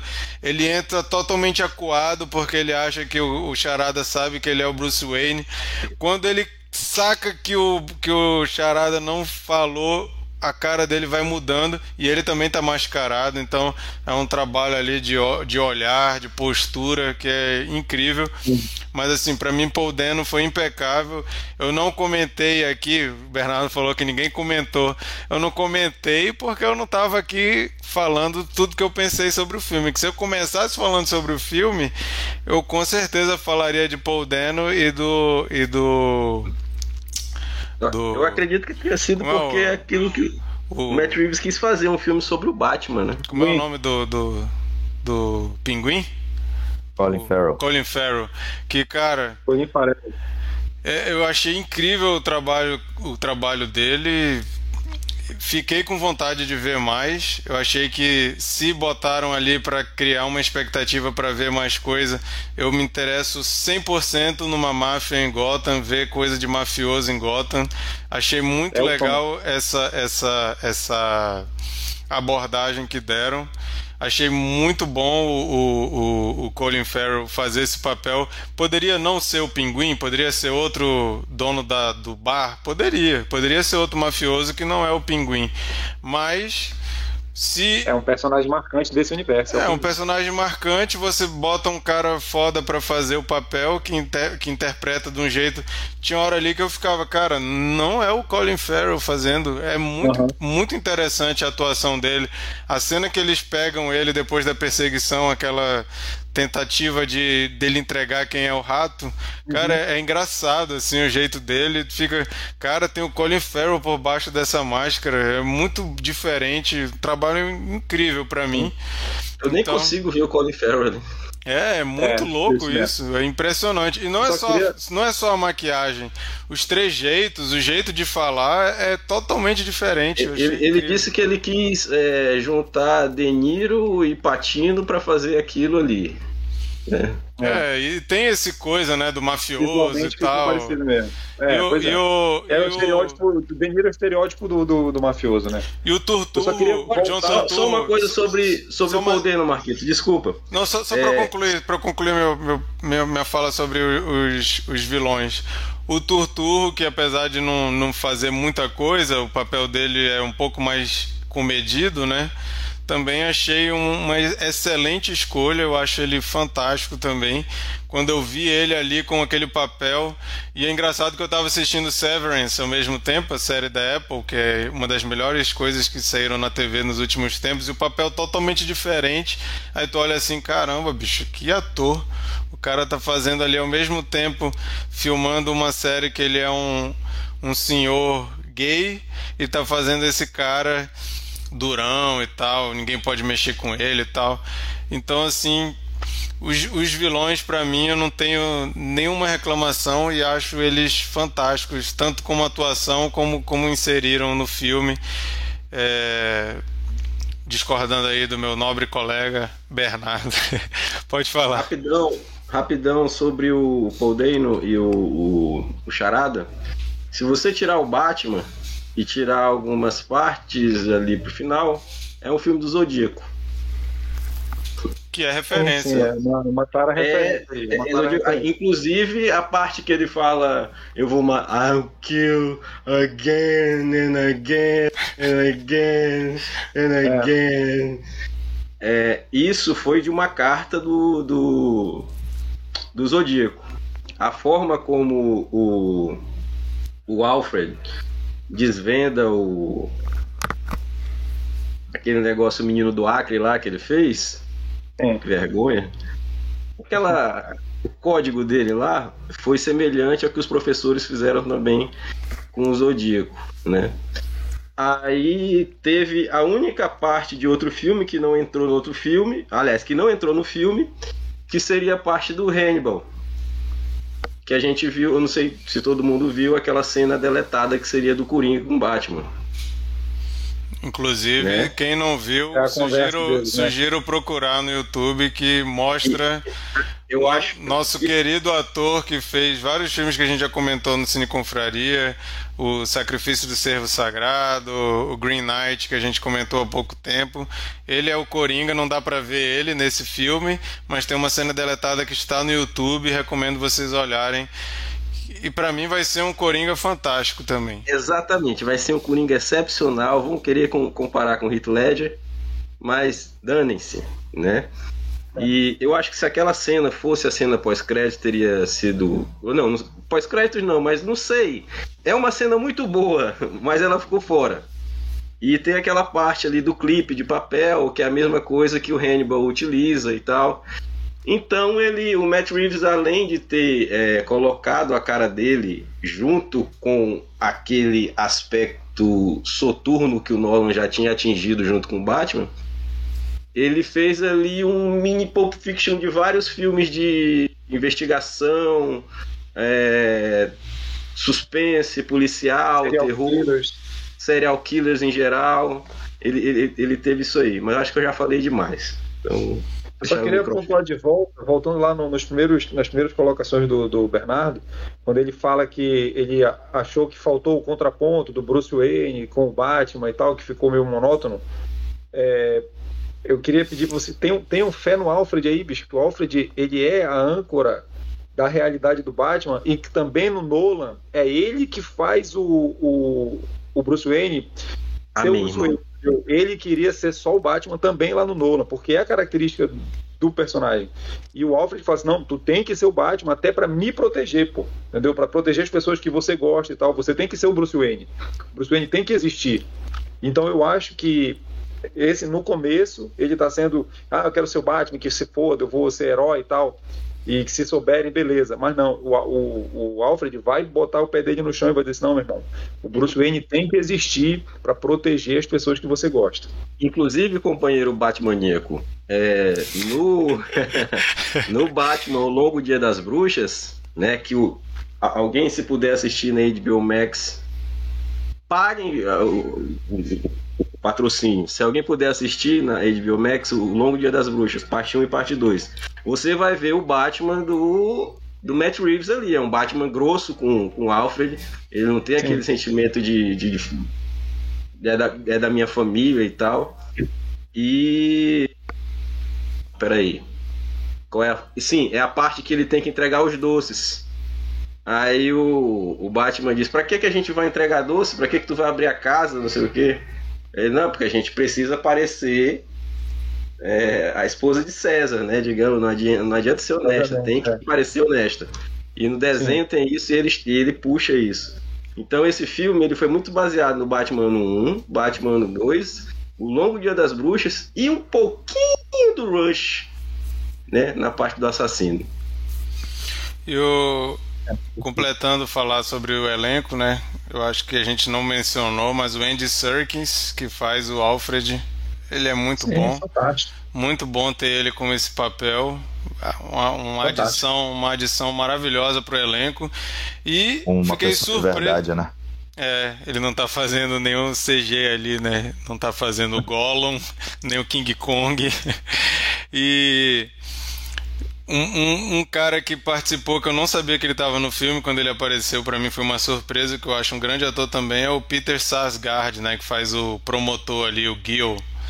que faz um papel pequeno, mas que é um papel que exige bastante, né? Aquela cena ali dele com a bomba no pescoço. Asgard é Witch? Asgard é Witch? Não. Não é um parente dele, né? Não, então. Acho que é o irmão dele. Não, não é o irmão dele, não, mas deve ser do mesmo país e tem esses sobrenomes aí. Não é, não, não é da, aquele não é, é da família. E, aquele é Sarsgaard e o outro é Skarsgård. É verdade, isso. Ah, isso mesmo. É, mas são também outros atores fantásticos e fiquei assim, caramba, que, que elenco desse filme, né? Impressionante. Bom, gente, a gente já falou pra caramba, então vamos fazer rapidinho uma rodada, rapidinho mesmo de cena preferida e nota para o filme. A minha cena preferida, eu vou dizer que é a abertura, que eu acho que já dá o tom do filme, aquela coisa da observação, do escuro e a iniciação daquele moleque no crime ali, os caras incentivando ele a bater lá no cara gratuitamente. E tu fica aflito ali com aquilo ali. Eu acho uma cena muito difícil, né? Porque dá para ver que o moleque tá relutante e ele vai lá e tu fica toda hora onde é que tá o Batman, onde é que vai estar tá o Batman, onde é que ele vai aparecer. E ele aparece, senta porrada em todo mundo. Eu achei aquela cena muito bem feita e eu acho que já dá o, o tom do filme, a gente entende ali. Então vou escolher como minha cena preferida, eu acho que é uma ótima abertura. E a minha nota é nota 8. Chico. Tá, tu tá no mudo. Ou ao banheiro, minha nota vai ser a última que tá no mudo. Eu gosto muito da cena inicial, mas para mim a cena inicial é aquela começa filmando, né, a casa do, do prefeito e a primeira aparição do Charada dando aquele grito assim, caraca, eu achei muito legal assim. Assim, pro, pro tema, não é a melhor, não é a melhor cena do filme ou ou assim, é mais emocionante, mas eu assim, foi assim um impacto legal assim. É filme. muito boa mesmo. E a nota? É. Cara, eu ia dar 8,5. Como não pode, eu vou dar 9. Massa. Tiago. Eu citaria a minha, a minha, cena preferida como essa cena da iniciação do menino no crime lá, mas como o Marquito falou, então uma outra cena que também me chamou muita atenção foi a cena da conversa dele com, com o Charada no final, porque inclusive me enganou, da mesma forma que o Bruce Wayne estava lá com medo do Charada saber que ele é o Bruce Wayne. Me enganou também, que eu falei, caralho, ele sabe quem é. E quando eu percebi que ele não é, eu me envolvi de verdade ali, entendeu? Falei, porra, ele não sabe, irmão. E veio que o Bruce Wayne alivia ali, o Batman alivia ali, assim, sem palavras, né? Visualmente, como tu já comentou aí. Então, achei essa é a minha cena preferida. E eu vou de 9. Também vou dar nota 9, só não vou dar 10 porque não é do Nova. Beleza, Sheila. Tem uma cena que é uma estética muito interessante, é quando ele vai até o clube, né? Em pessoa. E aí tem aquele apagão de luz e tem uma sequência de encontros e embates em que os tiros são a, são a luz. Então você tem um desenho das a, as lutas, tem um desenho, um contorno de luz e você entende a briga apenas pelo perfil iluminado. É muito chique tem um ritmo excelente, né? É, é, extremamente envolvente, mas achei muito sofisticado. É, muito, é um momento muito bonito do filme. Minha nota é 8. Legal. Bernardo. É legal essa cena mesmo. Eu vou empatar com a Sheila aí no, na cena. Mesma, a mesma cena. É, também acho ela esteticamente muito bonita. É, eu queria só dar um disclaimer aqui, gente. Eu gostei do filme, viu? Eu só trouxe aqui algumas, eu só trouxe aqui algumas considerações e tal. Inclusive eu queria, inclusive eu queria falar só. Eu sei teu só, endereço. Só, inclusive eu queria falar só mais uma coisa. Eu não sei vocês, mas eu odiei aquele final, viu? O final eu achei muito brega, cara. Horrível, horrível. Mas, mas enfim, minha nota é 7. Não é brega. Marquito! Oi. Pode falar, pode falar a pior cena? Pode, fala aí rapidinho. Essas suas palavras, parça. Eu quero falar minha também, então, Sheila. Fala tu aí. Também tô prestando atenção aqui. Joga no lixo aquela porra daquela xícara com latte art da interrogação. É só isso. Ok. O cara era um artista, pô. Vai lá, é, a live, tua cena e nota. Começar com a nota. 10. Nota do coração é 10, porque é Batman. A nota como filme, 8. Tá? Porque poderia ser mais original. Pegou muita coisa, muita referenciazinha de, outras coisas que não havia necessidade, né?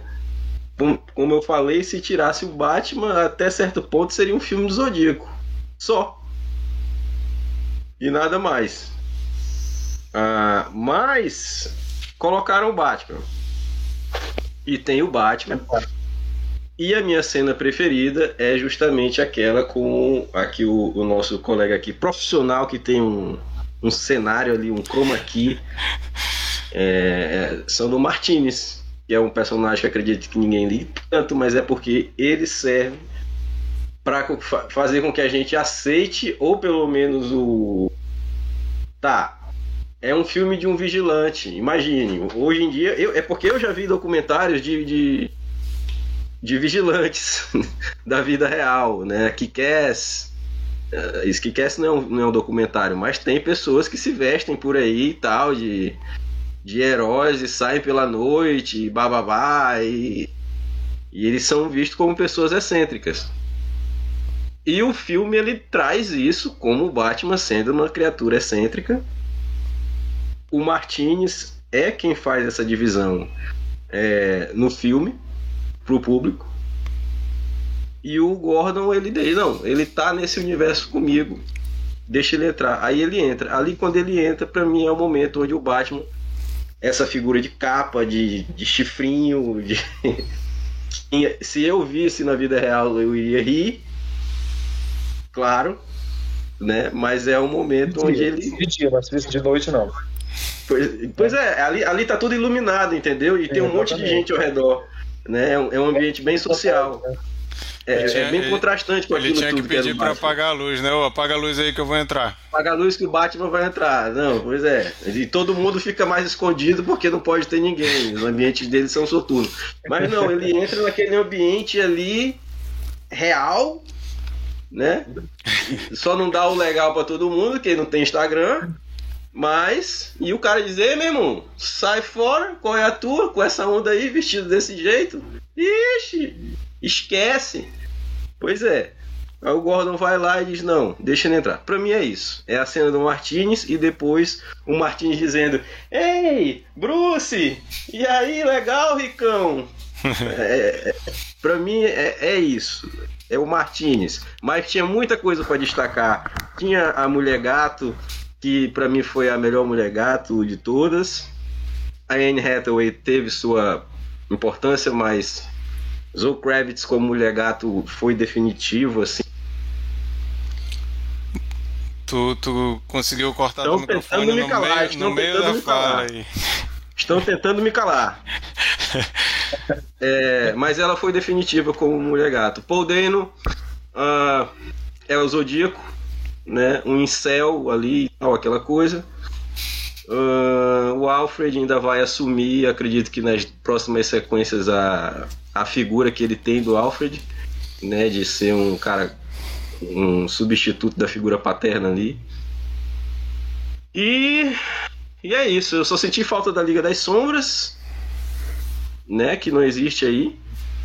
Aparentemente não existe. E é, Liga das Sombras Rise Algum em geral, mas nota 8 como filme técnico, nota 10 do meu coração, que é o meu personagem de criança. Tchau. Maravilha. Bom, essas foram nossas considerações sobre o novo Batman. Aí, vamos combinar, né? Esse nome é ruim demais. Batman, só Batman. Que preguiça, né? Eu vi os caras dizendo que eles estão com mania agora de não fazer remake, mas botar o nome que já tem outro da mesma franquia, Tipo, é, Pânico, Pânico. Seria... Os caras vão e fazem o um novo Pânico. Qual é o nome? É Pânico 5? Não, é Pânico. Ué, mas o primeiro mas, é jovem, Pânico. É, mas esse também é, é Pânico. Seria, seria isso ou Batman em Novas Loucas Aventuras? Não, dá pra, dá pra ser mais criativo.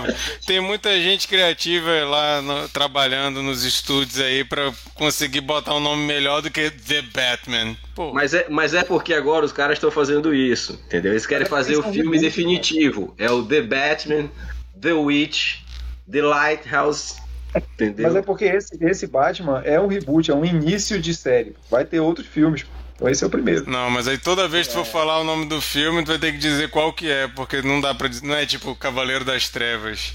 Não, é o Batman, tá, mas é o Batman lá o primeiro, ou tu tá falando de, de, de 2021, 2022? É o Batman do Crepúsculo. É igual o Pânico. Pânico, tá, mas tu tá falando dos anos 90 ou tu tá falando do de 2022? É, eu acho isso um absurdo. Fica registrado aqui o meu protesto. O nome do filme podia ser Battinson. Podia ser. é, podia ser Battinson, tá aí. Anota aí, Hollywood, para mais dicas, siga a gente no Instagram. Essas foram nossas considerações sobre o filme e vamos é, fazer uma rodada de dicas da semana. Ah, não, um pequeno parêntese muito rápido. Tá falando que a, a Melissa comentou que a confusão do IMDB, você vai escrever lá Batman, vai ter um monte de coisa para você achar o que você quer, vai, vai ser uma confusão. A pior coisa de um filme maravilhoso, que eu não sei se vai ser a dica da semana do Alive, mas porque ele comentou esse filme comigo, mas o filme novo do, do da A24, o X. X o cara falou: esse filme é o terror do SEO. SEO, para quem não sabe, é as, as coisas que a galera faz para você ser encontrado na internet, né? Então tem várias regrinhas. Você escreve X no Google, tu não vai achar esse filme. Como é que tu vai achar esse filme X? Oi? Tem que botar 3x. Não, jovem, aí vai parar no outro canto. pois é, mas aí é, Você é talvez também se divirta, mas é outro tipo. Mas é, esses títulos que são muito nada práticos para a internet. Mas sim, com esse parêntese fechado, vamos para umas dicas da semana. É um momento que, para quem está ouvindo pela primeira vez, a gente sempre tenta trazer aqui alguma dica que a gente leu, ou assistiu, ou ouviu, ou jogou durante os últimos tempos aí e quer indicar para você naquele seu momento que você está procurando alguma coisa para consumir aí no seu tempo livre. Vou chamar aí. Sheila, começa aí. Olá, eu vou dar queridinha das últimas duas semanas, eu acredito, acho que todo mundo já ouviu falar. Netflix Heartstopper, uma comédia, uma comédia romântica adolescente de escola americana, mas que traz como casal protagonista dois adolescentes gays e para eu acho que ela flerta muito com a fórmula de Sex Education. É um texto livre, é um texto mais, mais refrescante em termos de, de, de... Posso falar? Pode, Obrigada. pode, querida. Perdão, perdão. Valeu. Então. Esse aqui foi o a... tapa do Smith aqui, né? Foi. Então é muito interessante. Eu tava com uma, tendo uma conversa com um amigo que ele, o que ele não gosta dessa série é que a gente ainda tem o casal gay como o fato, né? É, o casal gay com um, um fato à frente de apenas um casal. Mas eu acho que é interessante para as temáticas levantadas e ele é muito bem feito, muito bem escrito uh, divertida, enfim, é a minha dica. É leve e é bem legal. Maravilha. Bernardo. É, bem, minha dica, ela surgiu por um acaso. eu estava eu tava ouvindo um podcast essa semana, né? Eu tava sempre tô ouvindo quando eu vou para academia ou quando eu tô dirigindo. E aí eu, eu é, tava ouvindo um que, que eu não costumo ouvir, mas eu vi que era com, com do Ivan Mizanzuki, é, Conversas Paralelas. é, uma, uma, uma, é uma, era uma conversa dele junto com o Ali Muritiba, né, que é o que foi diretor de, de Deserto Particular, né, que a gente assistiu aqui no, no Cine Confraria. E ouvindo isso, eu descobri que o Ali Muritiba está é, preparando um filme, parece que por ano que vem, baseado em um livro que eu, que eu, que eu li, eu acho que já indiquei até para Sheila, eu vou indicar esse livro aqui. O livro do, do Daniel Galera, é, Barba Ensopada de Sangue. Fiquei bem animado porque eu gosto, eu gosto muito do livro. Eu acho que eu, Daniel Galera é um dos escritores brasileiros contemporâneos assim que eu mais curto. Conheci ele por causa de, de ele roteirizou um quadrinho ilustrado pelo pelo Rafael Coutinho, né? Cachalote. Hum. E aí eu já li alguns, uns dois ou três livros dele e esse Barba Ensopada de Sangue foi um que me marcou bastante.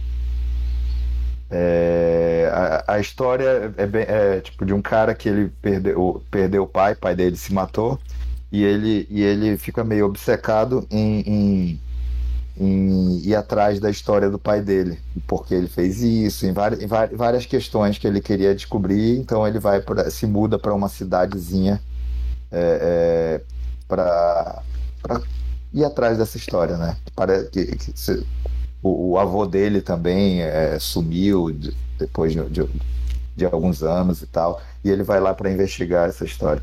E é isso. Massa. A live.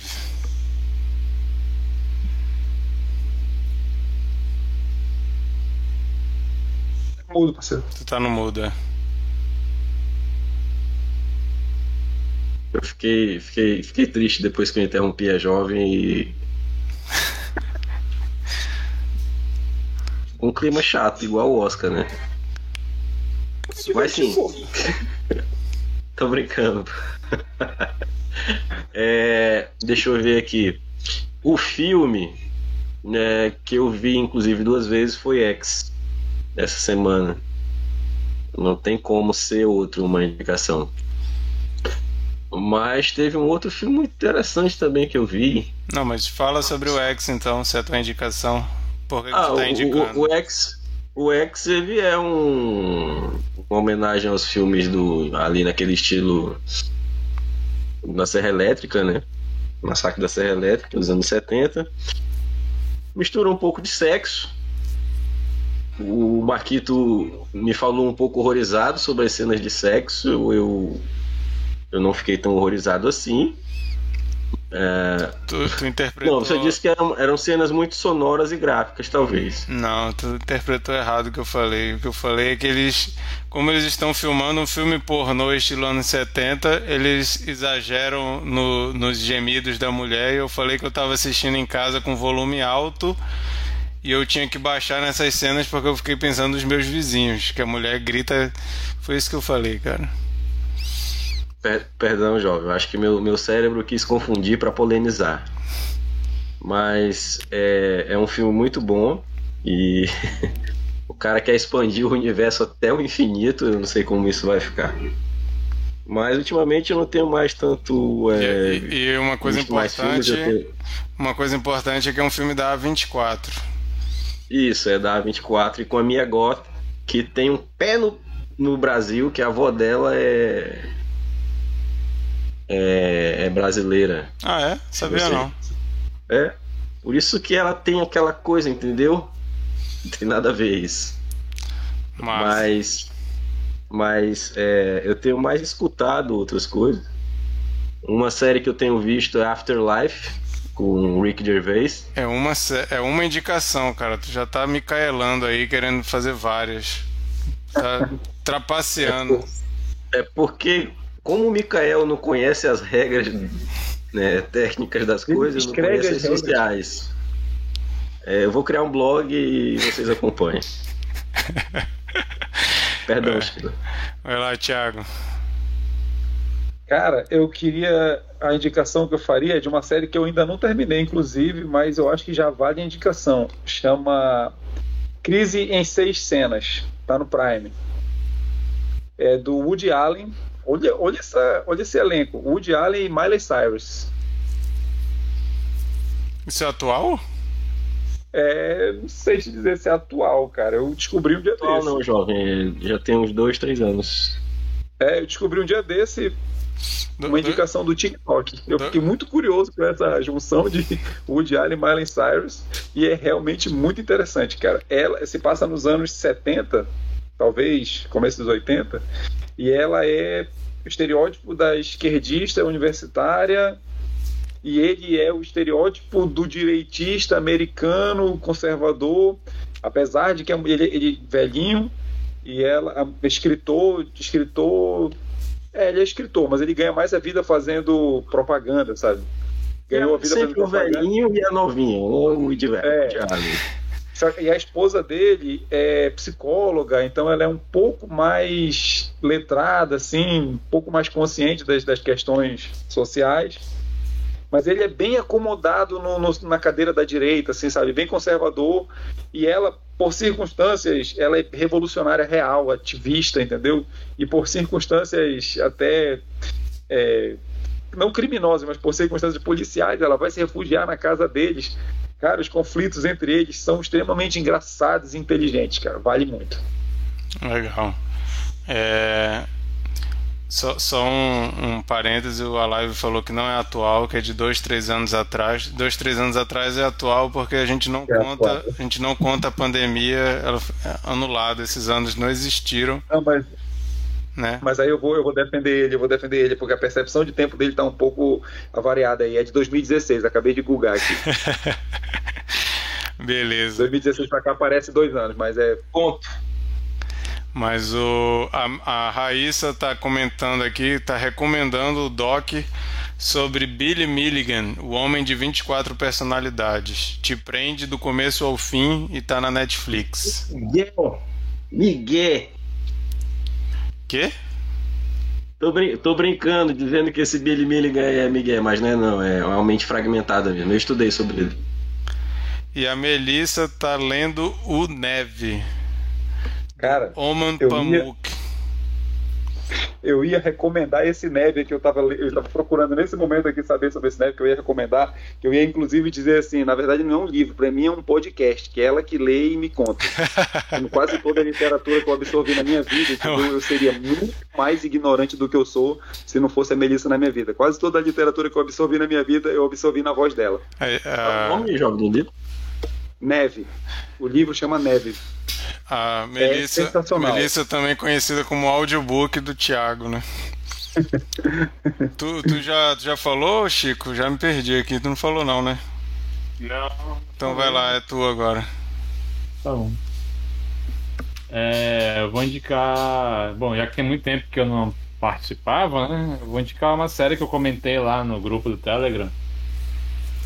Né? Quem quer participar é só fazer o Pix pra minha conta, depois eu passo. É, lá vocês vão ter dicas exclusivas em primeira mão, como essa. Que é a série chamada Devs. Ela tem no Star Plus do Alex Garland, que é o mesmo diretor de Ex Machina, de Aniquilação. Essa série, cara, entrou aí pro meu rol das minhas favoritas, cara. Muito boa. É, um, ela envolve. Minissérie, né? É isso, minissérie. Sensacional. É, envolve ficção científica, teorias, é, filosofia, meio investigação, muito boa. É a história de uma de uma mulher que trabalha numa empresa de tecnologia, ela é namorado. O namorado ele é promovido, né, para um projeto maior, um projeto meio secreto da empresa. E até que do nada ele desaparece, né, dado como morto, como suicídio, e a mulher não acredita e vai pesquisar, vai investigar por conta própria. Muito bom, muito bom. Interessante. E, Muito pô, bom mesmo. Um ator que eu gosto muito, é, É, o muito, muito bom mesmo. Ron Swanson. Você chama de Ron Swanson, que é do Parks and Recreation lá. Eu adoro aquele cara. É muito velho. Ele, ele, sou eu, velho, cara, certeza. Já tomei assim. E ele tá num papel totalmente diferente do Ron Swanson e totalmente diferente do Pam Tommy, né? Que ele faz também lá. É. Legal ver ele fazendo esses papéis. É, a minha dica vai ser o seriado da Apple TV Plus, Slow Horses. Ainda tá rolando. É uma série com Gary Oldman, que trata de espionagem. Slow Horses, porque existe um. um eles é, tem o, o, órgão da investigação da inteligência, né, o MI5 lá no, na, na Inglaterra, e eles têm o, o, o, prédio bonitão, chique e tudo mais, e tem um lugar que eles chamam de Sloth, Sloth House, que é onde eles botam só os piores de todos, sob o comando do Gary Oldman, que faz um velho assim que já tá cagando pra tudo, trata todo mundo mal, diz que não quer ninguém trabalhando, é só para fazer Miguel ali mesmo. Ele fala: vocês todos são uns lixos, vocês vieram pra cá porque vocês são péssimos espiões. Então, é, se acostume que a vida de vocês é assim mesmo e tal. Ele fica humilhando a galera o tempo todo. Então, assim, junto um monte de perdedores que não conseguem subir mais na vida, foram rebaixados, na verdade. Só que começa a acontecer algumas coisas relacionadas a terrorismo que envolve algum deles lá. E aí eles acabam se envolvendo nessa história. Aí se você gosta de história de espionagem, essa coisa de, de coisa, é, mensagens secretas que não devem ser é, faladas para ninguém, coisa de trama de coisas que estão sendo escondidas e o fulano estava fazendo isso e deu aquilo e tal. Elenco incrível, né? Gary Oldman dispensa comentários. Então, se você gosta de espionagem e de tem um toquezinho assim de humor por causa do, do jeito do Gary Oldman na série. Vale muito a pena, tá muito interessante. Eu acho que vai ser minissérie, não, não sei se vai ter outras temporadas não. Eu acho que não tem necessidade de ter outra temporada, mas até agora tá muito boa.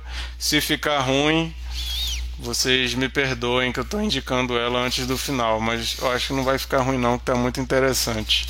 O que, que foi Vai nessa, Dexter.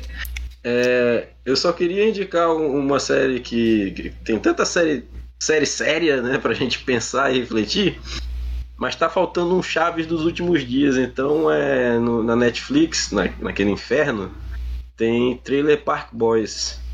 Eu não sei se alguém aqui já assistiu, mas é. Se alguém já assistiu. Toda a série, os desenhos especiais. Assisti tudo. Cara, pra quem tem uma. Sente uma saudade aí de, de um Hermes e Renato, um negócio ali mais cru, ou mais descompromissado e absurdo, Trailer Park Boys. Você começa a assistir e vai, quando vê, tá vendo a hora do almoço. É. Maravilha.